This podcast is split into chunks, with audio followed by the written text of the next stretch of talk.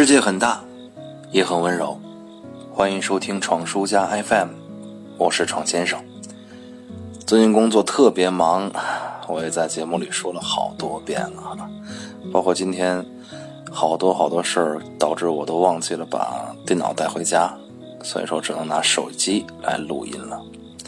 最近呢，闯书工作的电台有这样的一波活动，算是回馈新老客户，在电台生日之际。免费为大家，为各大品牌来做一波宣传。为了避免大家对活动产生误解哈，把自己的促销信息过多的融入到其中，所以就由我来负责统一制作录音的文案。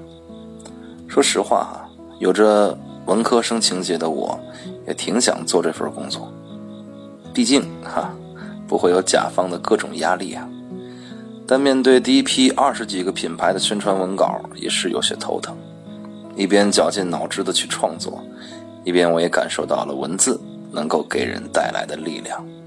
其中让我印象最深刻的是这样的两段：我在读了很多文案之后，找到感觉，在我这样的一种补习的过程中，看到了这样的一段文案，来自本田，内容是这样的。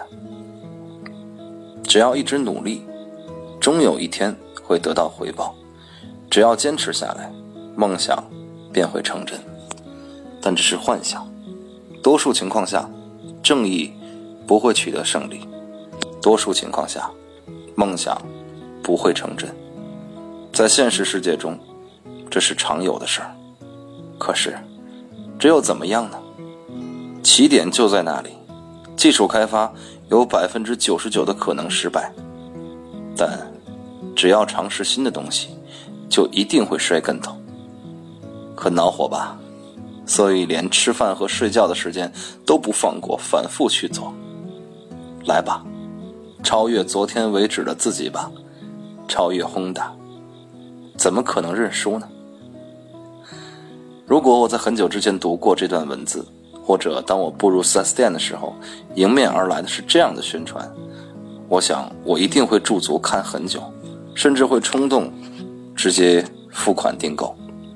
简单的几句话，赋予了一个冷冰冰的品牌人性的光辉，也给我这种压力山大的上班族猛灌了一碗毒鸡汤。就像我经常在朋友圈里发的几句话一样：不要认输啊，少年！你爸爸我绝不认输。怎么可能认输呢？工作时间越久，这种少年的血性就消失的越多。当你认清这个世界、认清自己的时候，不再为一点点的进步而喜悦，却因为那难以望之项背的同行而沉沦。此时此刻，如果我们连不服输的权利都丢弃了，回到家中，又怎能挤出一点点自信的笑容？在我查找资料找感觉的时候，第二段文字又击中了我。这一段来自宜家。人们总是变着法子收集光，人们设计房屋的坐向，设计一天内能最大限度接收日照的角度，设计窗子的大小，设计帘子的薄厚，设计黑夜时需要的灯光。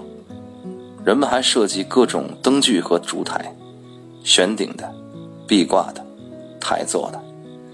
其实人们最想设计的，是光的温暖，以及光带给生命的希望。这个文案是斯德哥尔摩装饰台座。说实话，对于我们这些普通人来讲，这个装饰品根本没有什么吸引力，大家也不会觉得它有什么用。但你没办法否认，它的确是美的。工业流水线上出来的产品，依旧是美的。接受难度最低的文字，让你用最容易的方式来接受这种美。而人们努力想设计出的光的温暖，以及光带给生命的希望，其实就在我们周围。它的名字叫做家。两段文字，不管是工作还是家庭，都能为我们乏味的生活增添一抹亮色。不是刷两个小时抖音能够带来的快感，而是深植内心当中的淡定和从容。当然，我也可以理解，做一名文案所需要面对的种种不堪和刁难。但我并不想听一些什么文案大咖的系统讲座，只想在这一个特定的机会、特定的时间，去感受美好，或者传递美好。